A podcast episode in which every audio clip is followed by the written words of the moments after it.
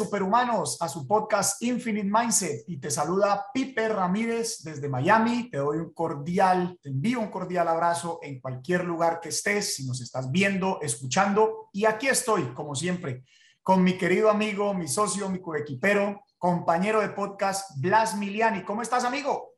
Mi querido Pipe, muy contento. Yo disfruto mucho cada vez que iniciamos un capítulo y ahora más en la tercera temporada que en algún momento fue una visualización del futuro y hoy día es una realidad palpable, impactando a miles y miles de personas alrededor del mundo muy contentos. Y mm, bueno, con esta actividad que hacemos, te quiero invitar a que compartas este contenido porque el tema de hoy seguro que te va a ayudar a ti, a tus familiares, a todas esas personas que tú quieres.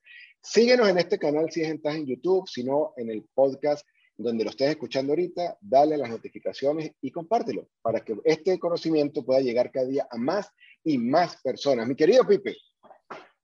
Bueno, mi querido Blas, y entonces el tema que tenemos hoy, ¿cuál es? Mira, hoy es un tema súper interesante porque es nada más y nada menos de una palabra que hoy en día está de moda y es lo metabólico, fundamentos metabólicos y cómo nuestra dieta afecta nuestra salud metabólica. Entonces, Vamos a, las personas que nos escuchan, los que ya tienen conocimiento y los que hoy apenas están iniciando en este proceso, ¿qué es el metabolismo, Pipe? Que hoy se dice mucho que controla tu metabolismo, acelera el metabolismo, reduce el metabolismo.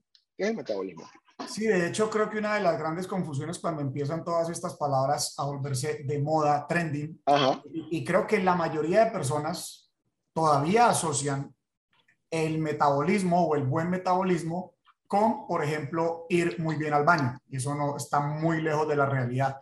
La definición científica, pero desde una frase muy fácil de que todos podamos entender, el metabolismo no es otra cosa más que la conversión del oxígeno que respiramos y los alimentos y bebidas que ingerimos a nuestro cuerpo para convertir en ATP, que básicamente es la abreviación de lo que las células recogen de estas tres cosas y lo convierten en energía. Básicamente nuestro cuerpo, si lo miramos como esta entidad de 50 trillones de células, lo que tiene es que convertir eficientemente estas tres cosas en energía para que siga el óptimo funcionamiento de cada órgano y cada parte articulada, pero básicamente eso es el metabolismo.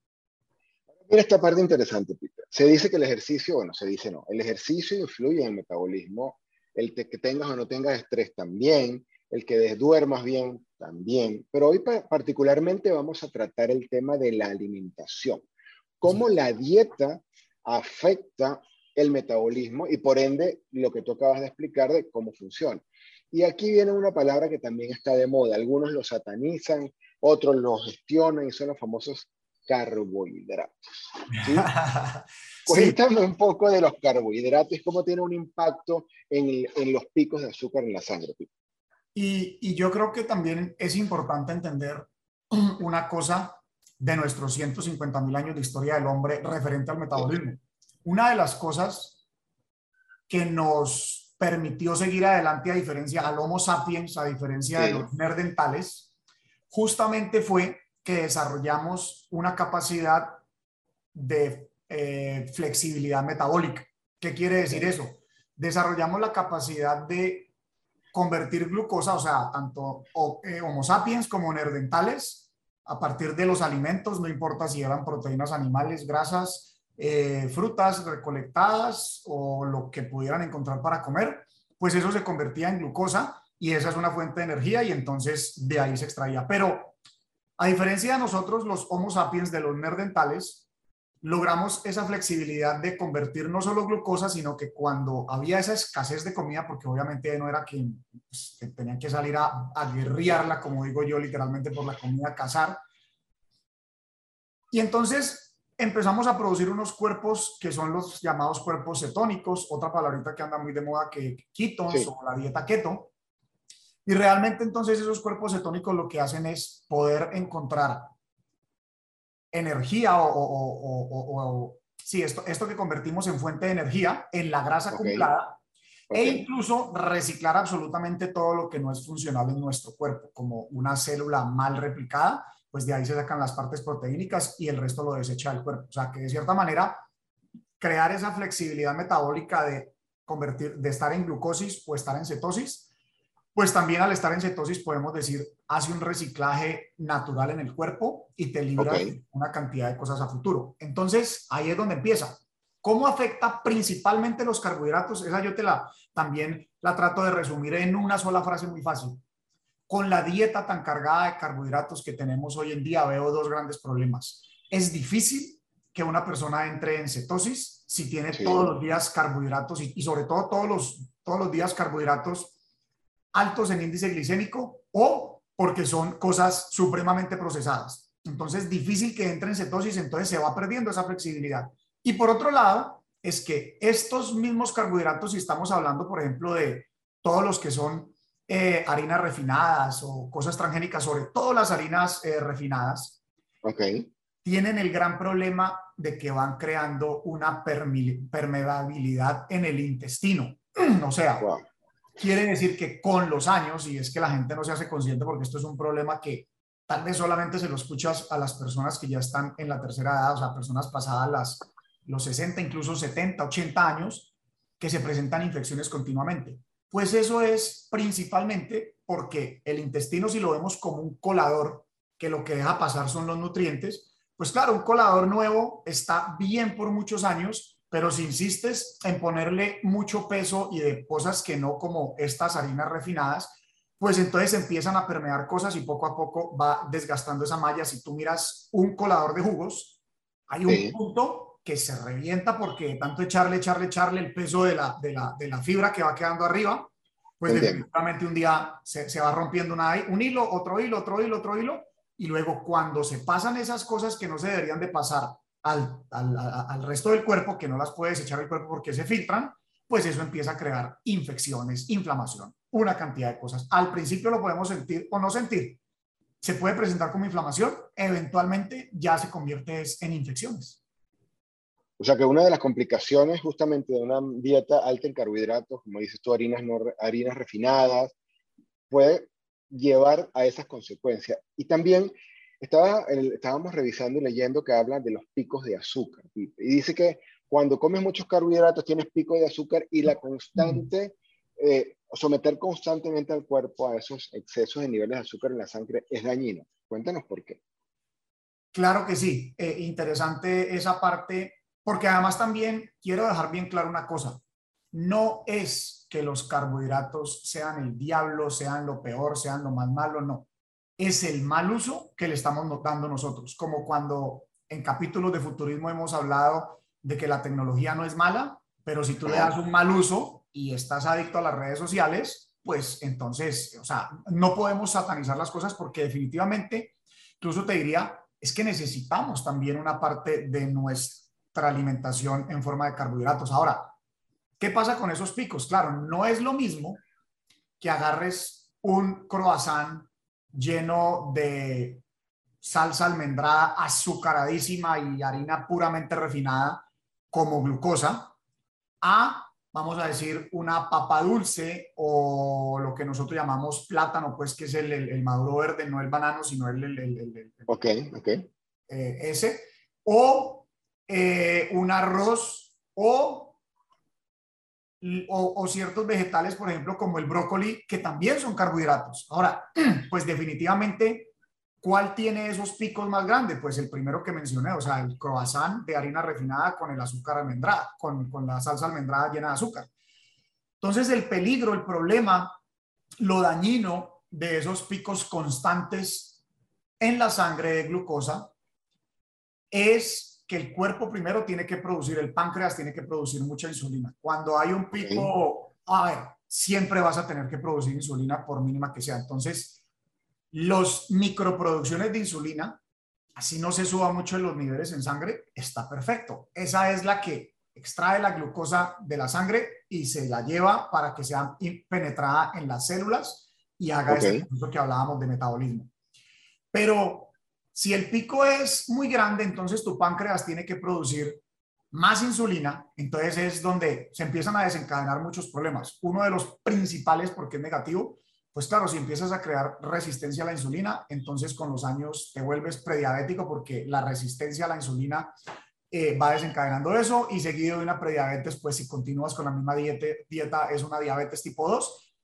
Y no solamente tiende hacia la diabetes tipo 2, lo que pasa es que la insistencia también de esos carbohidratos es la que ocasiona que, por ejemplo, hayan problemas en todo lo que tiene que ver el sistema de las arterias. La gente a veces le echa la culpa a las grasas y realmente esas grasas se van quedando atoradas, pero no por las grasas, sino por el exceso de carbohidratos. Entonces, hay múltiples formas que empieza esto a causar daño, estos picos, por partiendo de esa resistencia a la insulina. O sea, que pudiésemos decir de que, como diría mi, mi papá que en paz descanse, ni, tan calvo ni con dos pelucas. No es que el carbohidrato sea el, y lo vas a erradicar de tu vida, sino que lo requieres gestionar y no comerlo en exceso en pues todos estos alimentos superprocesados, que al final es lo que yo entiendo que es lo que te afecta. Porque si llevas un ritmo, te comes un poco un día y le das al cuerpo la oportunidad de limpiar, de entrar en cetosis, de volver a la normalidad. Pero si constantemente lo estás atacando y llenando de este tipo de alimentos, es donde vas a sobrepasar el límite de resistencia que tiene el organismo y ahí vienen las complicaciones, ¿cierto? Definitivamente. Y entonces con eso se vienen los problemas de inflamación interna. Yo pienso que uno de los grandes problemas justamente es también a medida que hay ese colapso de funcionamiento del cuerpo, porque, porque hay que verlo como un colapso. Es como si tú sabes que tienes una máquina que puede funcionar las 12 horas del día, una planta eléctrica, así funcionan las plantas, por ejemplo, de, generar electricidad. Si sabes que son dos plantas y la una funciona 12 horas, la otra funciona dos, 12 horas más. ¿Qué sentido tiene llevar por siete días seguidos una sola a 24 horas? Pues vas a romper la máquina. Entonces, claro, el cuerpo, el cuerpo es muy agradecido, muy resistente y donde creo que la gente menos toma conciencia justamente es en ver que ah, esos problemas salen después de los 65 o 60, 70 años. Sin embargo, hay muchos casos de problemas que se están presentando en niños inclusive, pero como en la gran masa se ven allá pasados los, los 60, 65 años, entonces nos descontamos el futuro haciendo caso omiso y comiendo como se nos ocurre en el presente y, y muchos de esos problemas también están, como tú decías, no es que sean los malos los carbohidratos, no, es que es la forma como está planteada nuestra alimentación, es la cantidad de alimentos que comemos, es que no le damos espacio al cuerpo entre, entre levantarnos y acostarnos para que definitivamente haya esa flexibilidad metabólica para que el cuerpo pueda procesar eso que nos hemos comido. Y definitivamente sí hay que tener unas porciones muy diferentes a las que se comen hoy en día, no solo en carbohidratos, sino también en las proteínas animales, porque las proteínas animales también, vamos a decir, el que hace una dieta, por ejemplo, keto mal hecha, que se enfoca en comer solamente un porcentaje muy pequeño de vegetales, un porcentaje pequeñito de grasas y un 70% de su alimentación está basada en proteína animal, pues resulta que de esa proteína es que estás haciendo una gluconeogénesis y estás convirtiendo esa proteína en glucosa. Entonces, lo que quiero decir es, debemos saber cuál es la alimentación. Yo, yo no condeno ninguna dieta, pero hay personas que no les funciona esta dieta keto. A mí, por ejemplo, no me funciona. ¿Por qué razón? Porque no tolero tanto las proteínas animales menos la carne. Entonces, ya. yo digo, la alimentación es personalizada. No se trata de satanizar nada, pero hay que entender que las porciones deben ser de acuerdo a tu dieta personalizada. Y además si estás pensando en longevidad, que es nuestro core, porque yo muchas veces le digo, no sé, una cosa es sentirse muy bien con mucha energía, alguien que esté en keto, alguien que esté musculoso, pues eso es sostenible posiblemente 90, 100 años, pero si tú estás pensando en los 120, 130, definitivamente las proteínas animales empiezan a despertar un código genético que nosotros, los que estamos en este tema de longevidad, queremos mantener dormidito, que es el, el, el mTOR. Ok. Ahora, Pipe, aparte de esa recomendación de las porciones, que me parece muy válida, ¿sí? Em, ¿Qué otras recomendaciones nos dan, nos puedes compartir para mantener un metabolismo saludable? Para estas personas que hoy día están aquí pendientes, a ver qué pepita de oro eh, le podemos compartir. ¿Qué otras recomendaciones, aparte de, de las porciones, que, que, sean más equilibradas y que sean personalizadas, le podemos dar a, a nuestra audiencia? Pues así como debemos reducir las porciones de proteína animal las porciones eh, de carbohidratos y, no combinar, por ejemplo, carbohidratos, pues debemos incrementar eh, debemos incrementar la parte de lo que son eh, las ensaladas, pero incrementar es, o sea, un plato muy grande de ensaladas. Eh, y también debemos incrementar las grasas saludables. Entonces, como aquí lo que se trata en este capítulo, hablar específicamente la parte relacionada de alimentación con metabolismo, por ejemplo, hay muchos hacks como el siguiente. No es igual cocinar una papa dulce. A mí me gusta más la papa dulce que la, que la, que la papa regular, que la blanca. No tanto por el tema del sabor, porque en eso podemos argumentar de que me gusta más esta o la otra, sino por el índice glicémico. La una genera mucho más que la otra. La dulce, increíblemente, genera menos, menos, menos volatilidad en, en la parte de la glucosa. Pero no es lo mismo cualquiera de las que escojas comerse esas dos papas calientes recién cocinadas ¿Por qué? Porque como son altas en almidones, ambas, una más que la otra, caliente, la glucosa sube más rápido el pico, que es lo que queremos evitar. Si dejas enfriar esas dos eh, papas, van a tener un comportamiento diferente. Pero si seguido a eso, otro super hack, no solamente dejarlas enfriar. Primero, por ejemplo, te comes la ensalada, un plato muy grande de ensalada. Yo usualmente me como primero la ensalada, y si la ensalada tiene un aguacate, que es un fruto lleno en grasa saludable, entonces estás creando también el impacto con el frío, con, con, con, con, que esté al clima, no digo fría, pero al clima, ya bajaste el impacto de cómo se va liberando la glucosa en el torrente sanguíneo. Y la ensalada adelante también, porque de cierta manera yo lo digo en una forma práctica y sencilla de decir, es como si estás echando, poniéndole un aditivo a tu cuerpo antes de que entre la carga fuerte. Ya, excelente. ¿Y qué alimentos interrumpen la función metabólica? Eh, pues no es que la interrumpan porque eso siempre está en un constante funcionamiento, pero por ejemplo, otra forma de verlo es los jugos son un terrible error, o sea, manteniendo aquí lo que hablamos de la parte de alimentación, porque también no quiero perder de vista y seguramente lo hablaremos en otros capítulos. Todo esto está amarrado a tu sueño, a cuándo comes y a cuándo y a cuándo haces ejercicio. O sea, eso es lo que llamo yo el reloj biológico. Pero hoy manteniéndonos en la alimentación, los, los jugos son un error. ¿Por qué? Porque no es lo mismo, porque aquí también. Entonces, ah, entonces hay gente que empieza a satanizar las frutas. Los de la dieta, que, la dieta keto satanizan las frutas porque no se comen una sola fruta por no salir de la cetosis. A mí me encanta una alimentación que tenga de todo. Y si tú miras una alimentación mediterránea, que es donde están las zonas azules de mayor longevidad, comen de todo, pero son muy cargados en grasas, muy cargados en vegetales, pero tienen sus frutas de vez en cuando, mucha proteína animal, pero más bien del mar, pescados, así, y, por allá de vez en cuando una carne, por allá de vez en cuando un pollo, pero a mí me gusta el pavo de vez en cuando. Entonces, los jugos, ¿por qué los jugos son un error? No es lo mismo comerte una naranja que tomarte un vaso de jugo de naranja. Cuando tú exprimes una naranja, cuando tú exprimes una naranja, te da un poquitico de jugo así. Entonces, para tú llenar un vaso, tienes que mandar aproximadamente cinco naranjas, cuatro naranjas como mínimo. Entonces, primero, ahí ya va mucha más azúcar. Segundo, si ese, si, ese, si ese jugo es licuado, porque eh, por, particularmente en Colombia lo sé, se licúa todos los días jugos para poner en la mesa, pierde la composición o su estructura como está hecha originalmente. Y por otro lado, entonces resulta que no estás masticando fibra, entonces el cuerpo no está produciendo las mismas cosas que tiene que producir para tratar en ese momento esa fruta. Ese jugo líquido que va haciendo una carga, como te digo, cuatro o cinco veces más grande en azúcar, eh, y, aquí va el tema de la, de la fruta.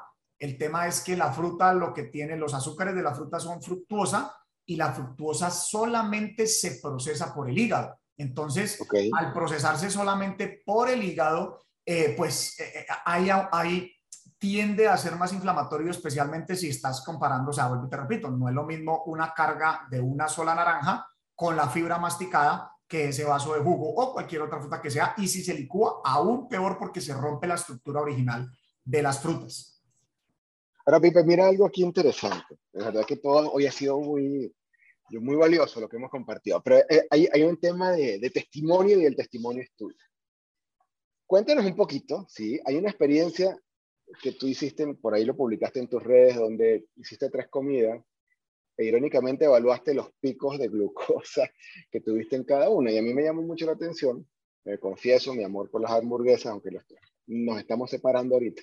La hamburguesa y yo nos estamos distanciando.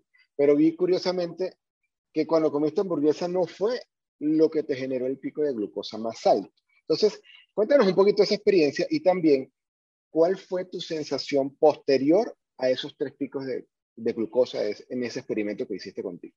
Mira, eh, eso lo he podido hacer, eh, ahorita no, no, lo tengo puesto porque se retrasó el envío, pero siempre estoy, eh, lo, lo, anuncio mucho en las redes, tengo un glucómetro que mide la glucosa continuo, no solamente, digo, la gente que tiene situaciones de diabetes usualmente tienen un glucómetro que se pinchan el dedito y saben por la mañana, saben después de una comida, pero el glucómetro continuo te muestra la gráfica las 24 horas del día, yo lo llevo puesto hace ya casi un año por tiempo completo. Antes experimentaba algunos días, ahora lo llevo siempre puesto. Eh, ese fue un experimento que hicimos, estaba con, con el doctor Milo Franco, un gran amigo y, doctor que me apoya en todo este proceso. Eh, estando allá en Bucaramanga, le dije a Milo, vamos a hacer un día de experimentos. Vamos a, va, primero va a comer tres veces en el día, que, que no es usual en mí. Y segundo, vamos a comer lo que la gente pensaría, pues esto es lo normal, ¿no? Porque la gente cree que es lo normal. Entonces, los tres alimentos fueron eh, eh, eh, la hamburguesa que tú mencionaste con todas las salsas, 400 gramos de carne, Coca-Cola, papas fritas, todo, todos los fierros. Con todos los juguetes. Luego, otra comida fue el, un rollo de sushi, un solo rollito de sushi. Y luego, otra comida fueron huevos con yogur griego, pero azucarado, con granola azucarada, con dos o tres frutas ahí combinadas, que usualmente yo solo consumo una fruta, con banano, con unos pancakes aparte, con salsa esta de chocolate, eh, eh, como hazelnut, pues. Eh, Entonces, cuando miramos la gráfica, los invitamos también ahí a mis redes sociales, Pipe Ramírez, eh, Andrés Pipe Ramírez es el username para que vean esa gráfica, por ahí está hace pocos días esa, esa gráfica. Se ven tres picos y hay, solamente hay dos picos que están salidos de los 140, o sea, a mí no me gusta que mi glucosa, mejor dicho, 140 para mí ya es el límite, sin embargo, una comida normal en restaurantes de estos exóticos que la gente dice, ay, uno de los mejores chefs que les tengo alergia a esos restaurantes, tú ves picos, picos en ese tipo de restaurante de 220, 240, y te encuentras con gente cuando ya tiene problemas de azúcar que se le puede subir a 500, a 600, o sea, una locura, o sea, 140 ya estás haciendo un pico horrible en, en tu glucosa. Entonces, aquí se subió uno a los 144, si estoy correcto, y otro por allá como a los 180 y pico, 190 y pico. Entonces, y, la, y, entonces, ¿cómo fue el orden? ¿Cómo fue el orden? Pues la sorpresa es que todo el mundo decía, no, la hamburguesa es el pico grande. Fue lo que te reventó. La hamburguesa fue el pico pequeño, pero también te voy a responder algo que es importante que se quede bien claro. No quiere decir que si esa hamburguesa entra de primera eh, comida, porque esa fue la tercera, o entra en la mitad, va a ser así de pequeño el pico. Lo que sucedió es que, y aquí va la sorpresa para la gente, el rollito de sushi cuando la gente dice, no, comí sushicito con esa ternura. El sushi, se lo digo en la cara, es una mierda, es uno de los índices glicémicos más alto. Un solo de, sushi me llevó, un solo rollo de sushi me llevó a los 180 y pico. Yo le puse la X a esa alimentación porque realmente, empezando porque los rollitos de sushi del occidente no es el sushi que comen los japoneses. Los japoneses comen mucho sashimi, pero esos rollitos con ese arroz eh, con alto índice glicémico, eso no es del diario de ellos. Aparte aquí los volvieron occidentalizados con ese poco de salsas azucaradas, o sea, cualquier salsa que te pongan que de pronto viene con un concepto de ellos, la llenaron de azúcar y mil cosas más. Y la salsa soya además sí tiene también, es, tiene un altísimo contenido de gluten, entonces esto obviamente eleva, eleva la glucosa en sangre. Entonces esa combinación ahí es, es la muerte, como yo le llamo. Y porque ese fue el antes de la hamburguesa, que tuvo ese pico tan grande, pues claro, el cuerpo, mi páncreas generó mucha insulina y seguramente mucha insulina se quedó por ahí en el sistema ese par de horas. Entonces, cuando la hamburguesa entró, no tuvo la capacidad de crear ese pico. Pero así todo te digo, si me toca escoger entre un rollo de sushi y una hamburguesa, escojo la hamburguesa. Si puedo escoger entre no comerme ninguna de las dos, pues claro, no me como ninguna de las dos, pero no soy un robot. Te voy a poner un ejemplo. Yo el domingo es como mi día libre. Entonces, okay. ¿qué busco? Busco un restaurante que tenga un mayor grado de conciencia. Este donde me comí la hamburguesa, pues es lo que la gente diría, ah, esto es normal. Pues no, no es tan normal. Aquí tengo en Miami un restaurante que, por ejemplo, hacen, no lo estoy justificando, pero hacen todo, todo lo que es el, la panadería, la hacen ahí. Entonces tiene un poco más grado de conciencia. Además, no me como la hamburguesa de carne, sino que, me como una hamburguesa vegana que ellos tienen ahí de granos. Entonces, de pronto a veces solamente me la como con un pan, pero además le meto una ensaladón de este tamaño. Obviamente, no le meto las papas fritas. Entonces, yo no soy un robot, yo no pretendo ser perfecto, no pretendo que salgas a hacer una cosa extrema porque si no se va a volver como son las dietas, algo no sostenible, pero esa fue la experiencia con los picos de glucosa que están ahí en, el Instagram.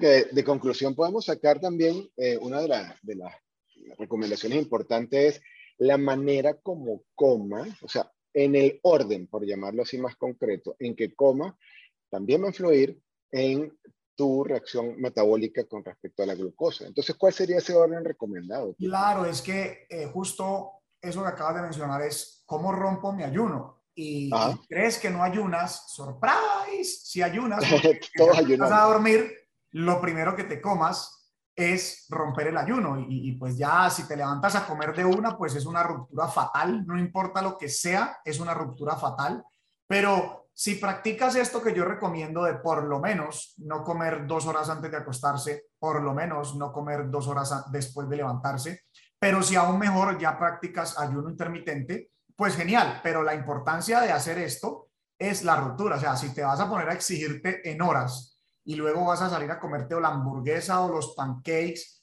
o el plato lleno de arroz y cosas y, varios carbohidratos combinados altos en, en, almidones, pues estás cometiendo un grave error porque ¿qué pasa? entre más horas le des a tu glucosa de recuperarse, más plana se va poniendo la curva y, la curva y entonces puede llegar por debajo de los 100, 80, 90, etcétera. O sea, incluso a mí se me pone a veces por debajo, por debajo de los 60. En 60 inclusive ya empieza a brincar el aparato y dice eh, eh, hipoglicemia, hipoglicemia. O sea, me marca, una alarma, me marca una alarma, pero obviamente en ese momento que entra por debajo de 60, mi cuerpo es bien inteligente y ahí es donde difiero yo con los doctores de medicina tradicional y los doctores de, vamos a decir, medicina eh, eh, integrativa o medicina funcional, pues sabemos que el cuerpo es lo suficientemente inteligente y entonces ahí hace ese switch y empieza a producir esos cuerpos cetónicos y saca las reservas de glucosa. Pero yendo al punto de la ruptura, pues la ruptura, entre más lo alargues, pues más consciente de ser de lo primero que te vas a comer. O sea, debería ser, si comes proteína animal, pues tu proteína animal tu ensalada y tus grasas saludables. Es la forma como yo lo manejo. Y si hay involucrado algún tipo de carbohidrato, debe ser un carbohidrato que tú ya hayas probado que tiene un muy bajo índice glicémico. ¿Por qué digo eso? Porque yo, por ejemplo, una de las cosas que utilizo en, la ruptura es eh, una, a veces es una proteína de arberja que está hecha en forma de cereal, o sea, pareciera un cereal, pero no es un cereal porque es una, proteína de arberja, sino que la forma de la presentación es, es como si fuera un cereal, con yogur griego, a veces con leche vegetal, con un par de berries, eh, sea un día fresas, otro día. O a veces pongo, a veces pongo eh, una granola que es hecha a mano, o sea, que es eh, con eh, no granos, o sea, lo, que se llamaría una granola, pero realmente hecha por una persona a mano en su casa, muy bien elaborada y además utilizo un top off, o sea, un cuarto de taza en esto que combino y ni siquiera se me mueve la glucosa. Entonces, esa es la importancia de medirnos, esa es la, la importancia de experimentar. Ahora, cuando no tienes ese tipo de cosas, tienes que ir a la fija, tienes que ir proteína animal un poquito, vegetales, grasas saludables, hasta que no tengas cómo testear, porque incluso no hay que tener el glucómetro continuo, pero con un glucómetro de, de, de, de droguería, de farmacia, te puedes medir una hora después y te das cuenta a dónde subió el pico de glucosa en sangre, que es lo que queremos cuidar. Oh, perfecto, mi querido Pipe. Y ya apuntando al, digamos, ya estamos en el proceso de cierre de este podcast espectacular, las emociones también juegan un papel importante en el metabolismo, ¿cierto? O sea, hoy estamos hablando de la, de la alimentación, sin embargo, el tema emocional que va muy ligado hoy con este día, nuestro día a día de, de repente, de mucho estrés, manejo de, pues, cambios, hay crisis, ¿sí? Entonces, ¿cómo el tema emocional nos afecta también en el metabolismo? Es que mira, ahí la gente empieza a creer, pero ya hay que son cosas de líneas esotéricas o cosas eh, que van por una línea espiritual. Por, lo puedes, la gente la puede catalogar por muchas formas, pero para mí ya es evidente y hay muchos estudios científicos de cómo todo este aspecto de nosotros espiritual y emocional está totalmente conectado o lo percibimos a través de nuestra biología. Entonces, existen los dos caminos y, esto es algo en lo que yo todavía trabajo. O sea, yo se lo digo claramente a las personas.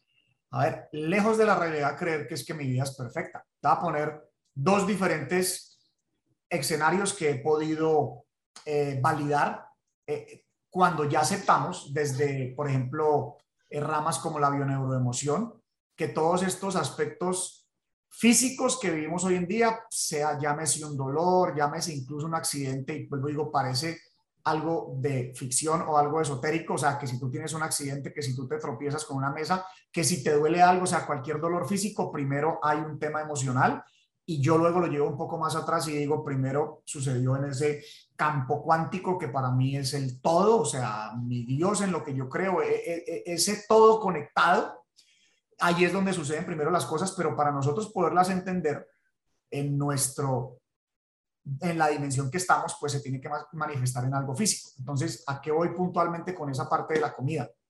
Mira, tú puedes tener un grado de espiritualidad muy elevado o un desarrollo mental y personal muy elevado, pero si tú comes incorrectamente, te voy a poner un ejemplo, una persona una persona con esas dos características que viene de Europa.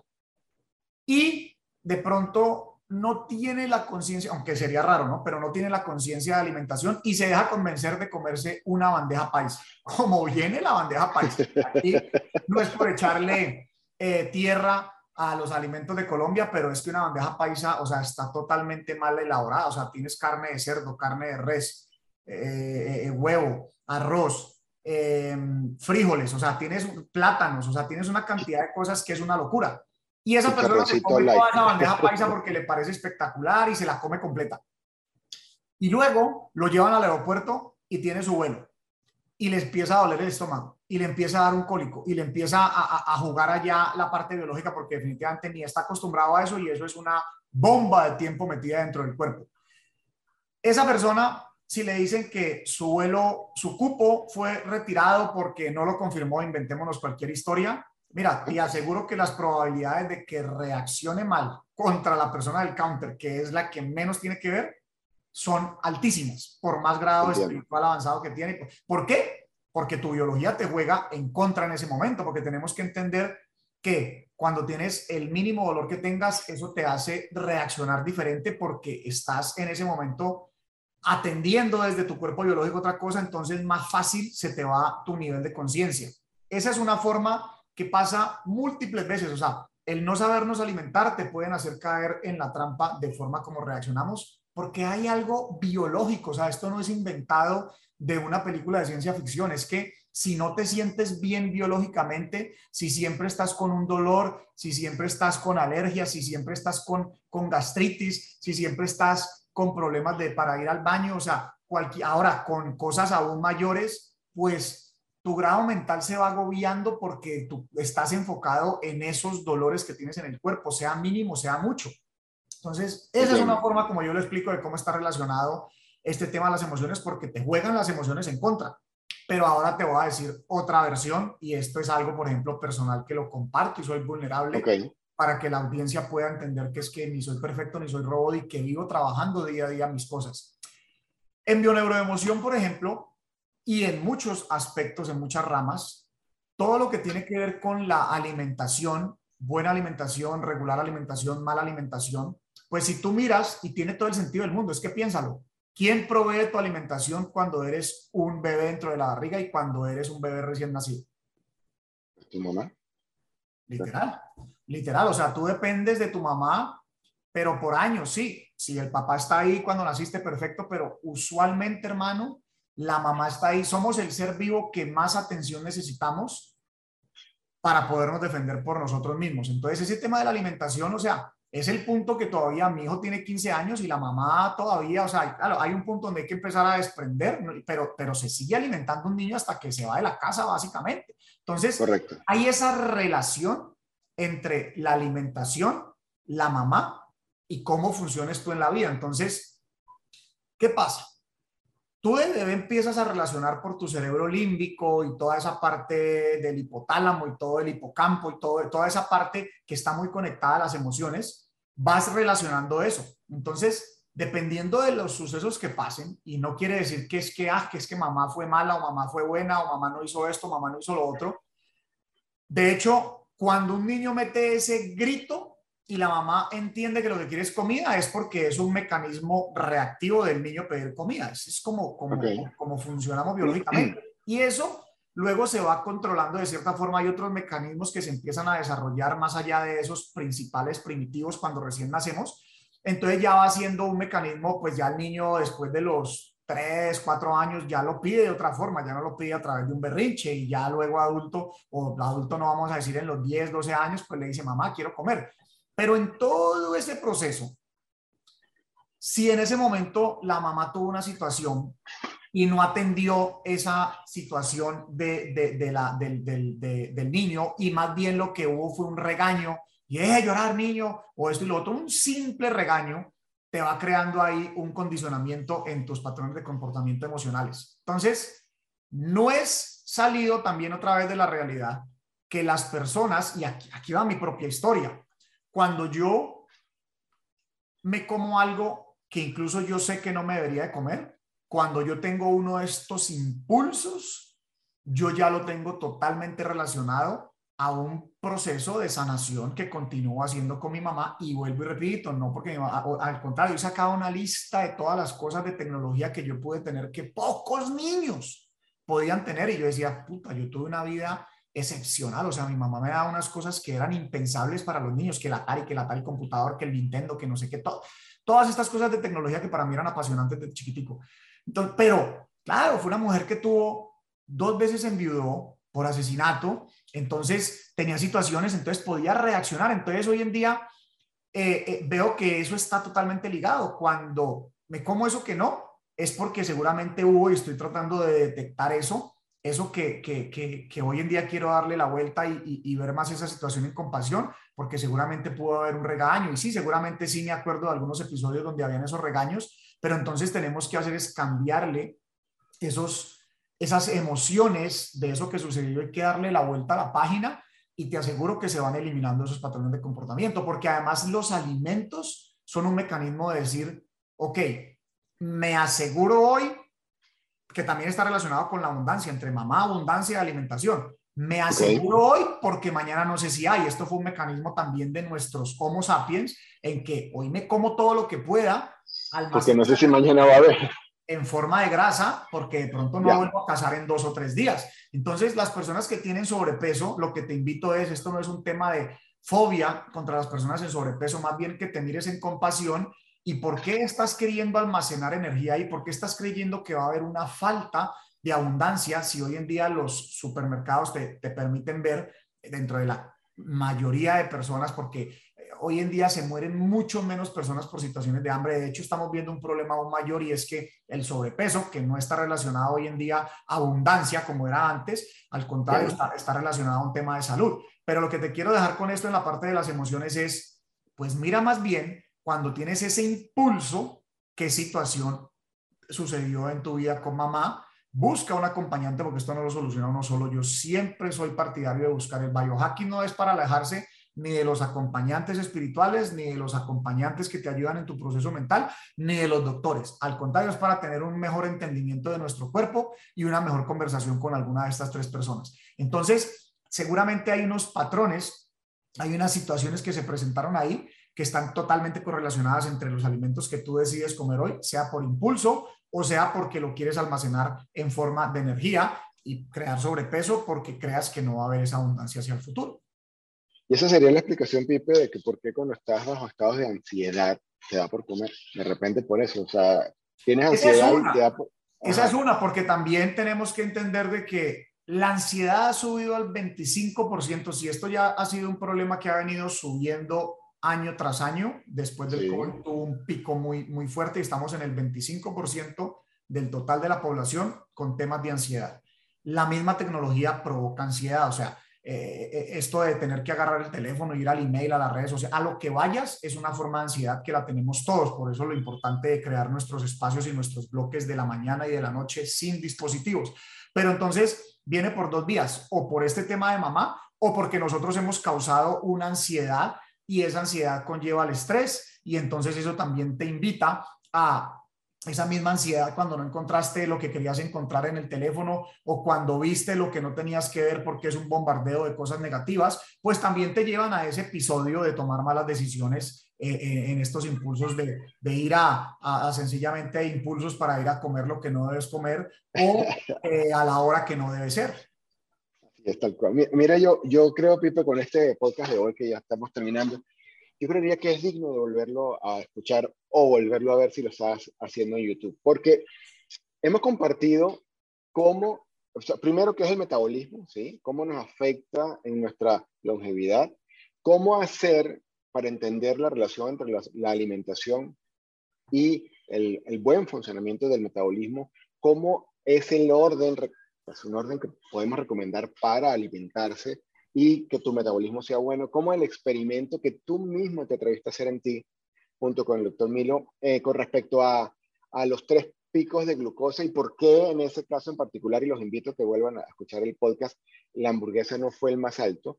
Mira qué interesante, yo creo que este podcast de hoy es para compartirlo, para volverlo a escuchar y para tomar ese grado de conciencia de que lo que comemos va a determinar nuestra longevidad, nuestra calidad de vida e incluso en la parte final tocamos cómo es la relación con las emociones, cómo las emociones están relacionadas con el metabolismo y a su vez está relacionada con ciertas, eh, vamos a decirlo así, disminuciones de fuerza de voluntad al, momento que voy a ir a, la nevera y me voy a llenar de dulce y me voy a llenar de cualquier alimento que no, que, que no me ayuda. Entonces, pues mi querido Pipe, de verdad muy contento por este podcast de hoy, muy, muy, muy yo lo, lo veo súper valioso y te invito, si nos estás escuchando en cualquiera de las plataformas, compártelo.